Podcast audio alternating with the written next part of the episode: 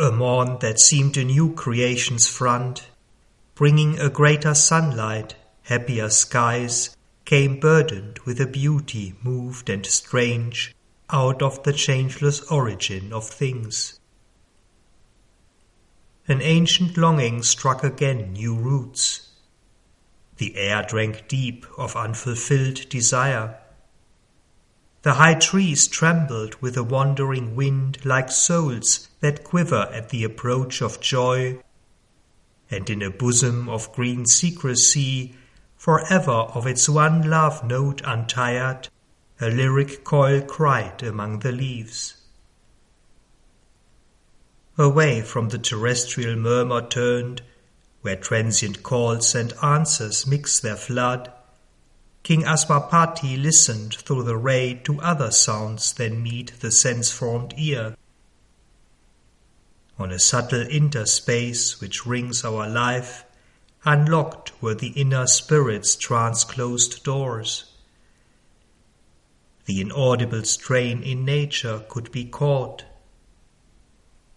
Across the cyclic tramp of eager lives, across the deep urgency of present cares, earth's wordless hymn to the ineffable arose from the silent heart of the cosmic void. He heard the voice repressed of unborn powers murmuring behind the luminous bars of time. Again the mighty yearning raised its flame that asks a perfect life on earth for men, and prays for certainty in the uncertain mind, and shadowless bliss for suffering human hearts, and truth embodied in an ignorant world, and Godhead divinizing mortal forms.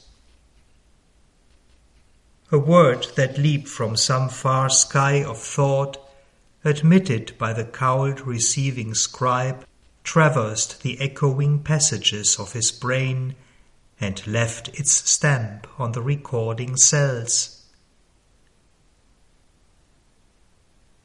O force compelled, fate driven, earth-born race!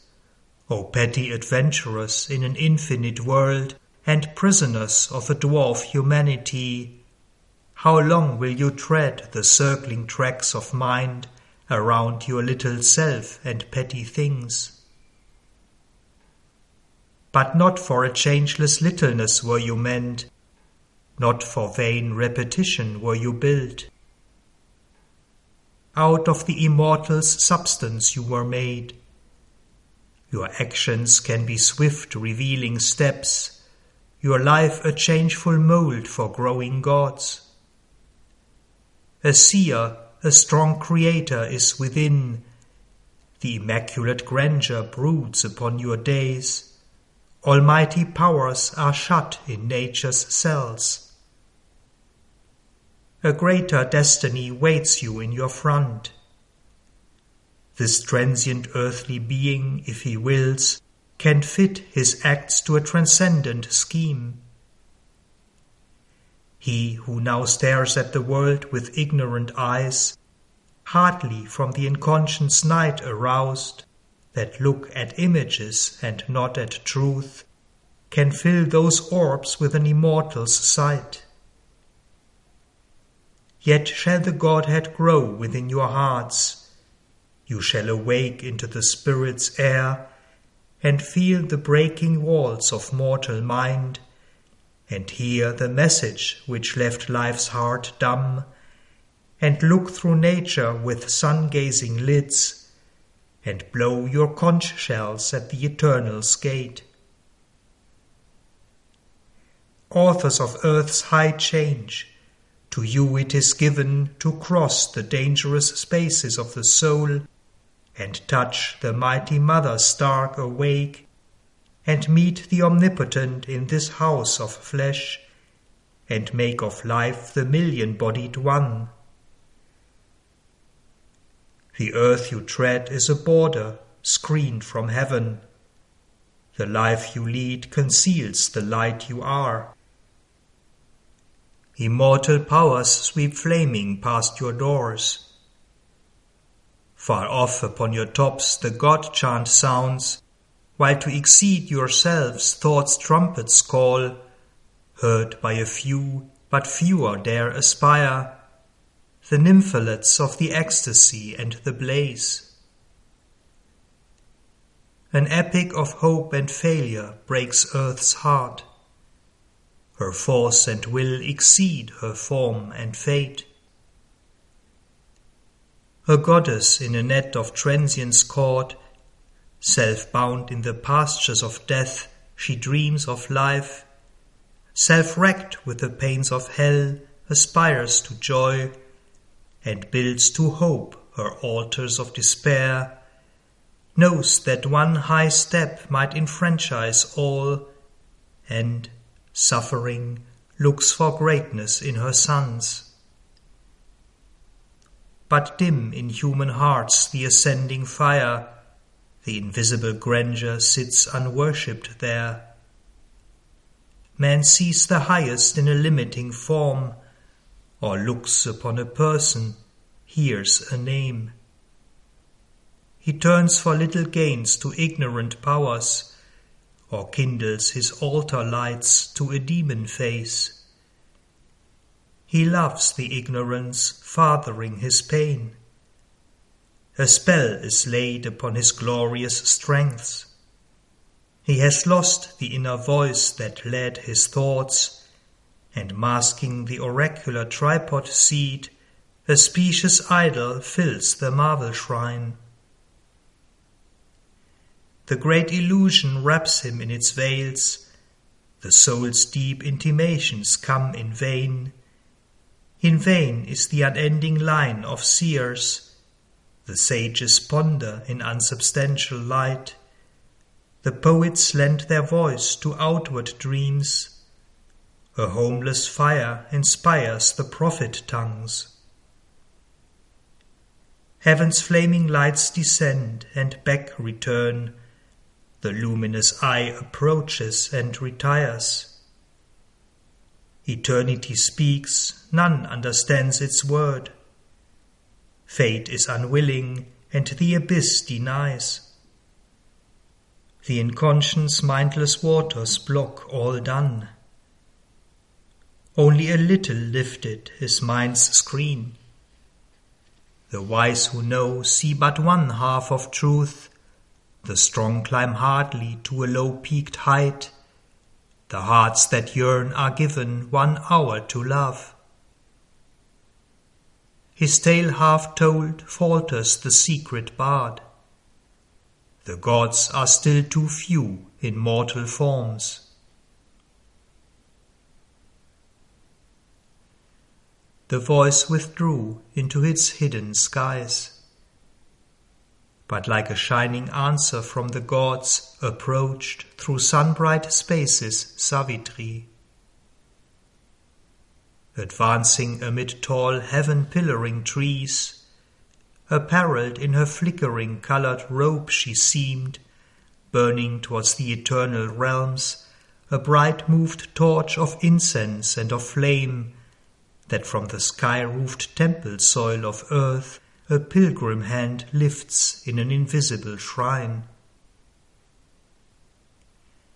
There came the gift of a revealing hour. He saw through depths that reinterpret all, limited not now by the dull body's eyes, new found through an arch of clear discovery, this intimation of the world's delight this wonder of the divine artist's make, carved like a nectar cup for thirsty gods. This breathing scripture of the Eternal's joy, this net of sweetness woven of aureate fire. Transformed, the delicate image face became a deeper nature's self revealing sign a gold leaf palimpsest of sacred births, a grave word symbol chiseled out of life. Her brow, a copy of clear unstained heavens, was meditation's pedestal and defence, the very room and smile of musing space, its brooding line infinity's symbol curve. Amid her tresses cloudy multitude, her long eyes shadowed as by wings of night, under that moon gold forehead's dreaming breadth, were seas of love and thought that held the world. Marveling at life and earth, they saw truths far. A deathless meaning filled her mortal limbs. As in a golden vase's poignant line, they seemed to carry the rhythmic sob of bliss of earth's mute adoration towards heaven, released in beauty's cry of living form towards the perfection of eternal things. Transparent grown the ephemeral living dress bared the expressive deity to his view escaped from surface sight and mortal sense, the ceasing harmony of its shapes became the strange, significant icon of a power, renewing its inscrutable descent into a human figure of its works that stood out in life's bold, abrupt relief on the soil of the evolving universe, a godhead sculptured on a wall of thought, mirrored in the flowing hours and dimly shrined in matter as in a cathedral cave. Annulled were the transient values of the mind, the body's sense renounced its earthly look. Immortal met immortal in their gaze,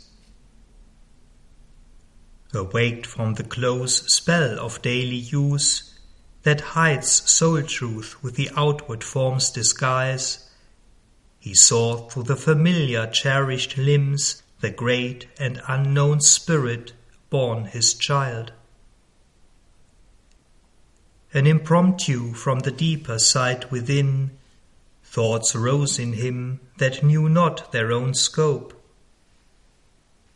then to those large and brooding depths whence love regarded him across the straits of mind, he spoke in sentences from the unseen heights. For the hidden prompters of our speech sometimes can use formulas of a moment's mood to weigh unconscious lips with words from fate. A casual passing phrase can change our life. O Spirit, traveller of eternity, who camest from the immortal spaces here, armed for the splendid hazard of thy life, to set thy conquering foot on chance and time, the moon shut in her halo dreams like thee. A mighty presence still defends thy frame. Perhaps the heavens guard thee for some great soul Thy fate, thy work are kept somewhere afar. Thy spirit came not down a star alone.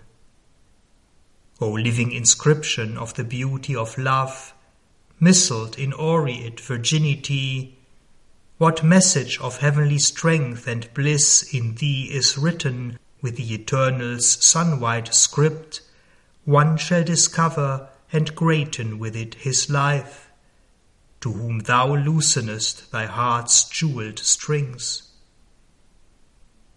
O rubies of silence, lips from which there stole low laughter, music of tranquillity, star lustrous eyes awake in sweet large night, and limbs like fine linked poems made of gold, stanzed to glimmering curves by artist gods, depart where love and destiny call your charm. Venture through the deep world to find thy mate. For somewhere on the longing breast of earth, the unknown lover waits for thee, the unknown. Thy soul has strength and needs no other guide than one who burns within thy bosom's powers. There shall draw near to meet thy approaching steps the second self for whom thy nature asks. He who shall walk until thy body's end, a close bound traveller, pacing with thy pace, the lyrist of thy soul's most intimate chords, who shall give voice to what in thee is mute. Then shall you grow like vibrant kindred harps, one in the beast of difference and delight, responsive in divine and equal strains, discovering new notes of the eternal theme. One force shall be your mover and your guide, one light shall be around you and within. Hand in strong hand confront heaven's question life. Challenge the ordeal of the immense disguise. Ascend from nature to divinity's heights. Face the high gods crowned with felicity, then meet a greater God, thyself beyond time.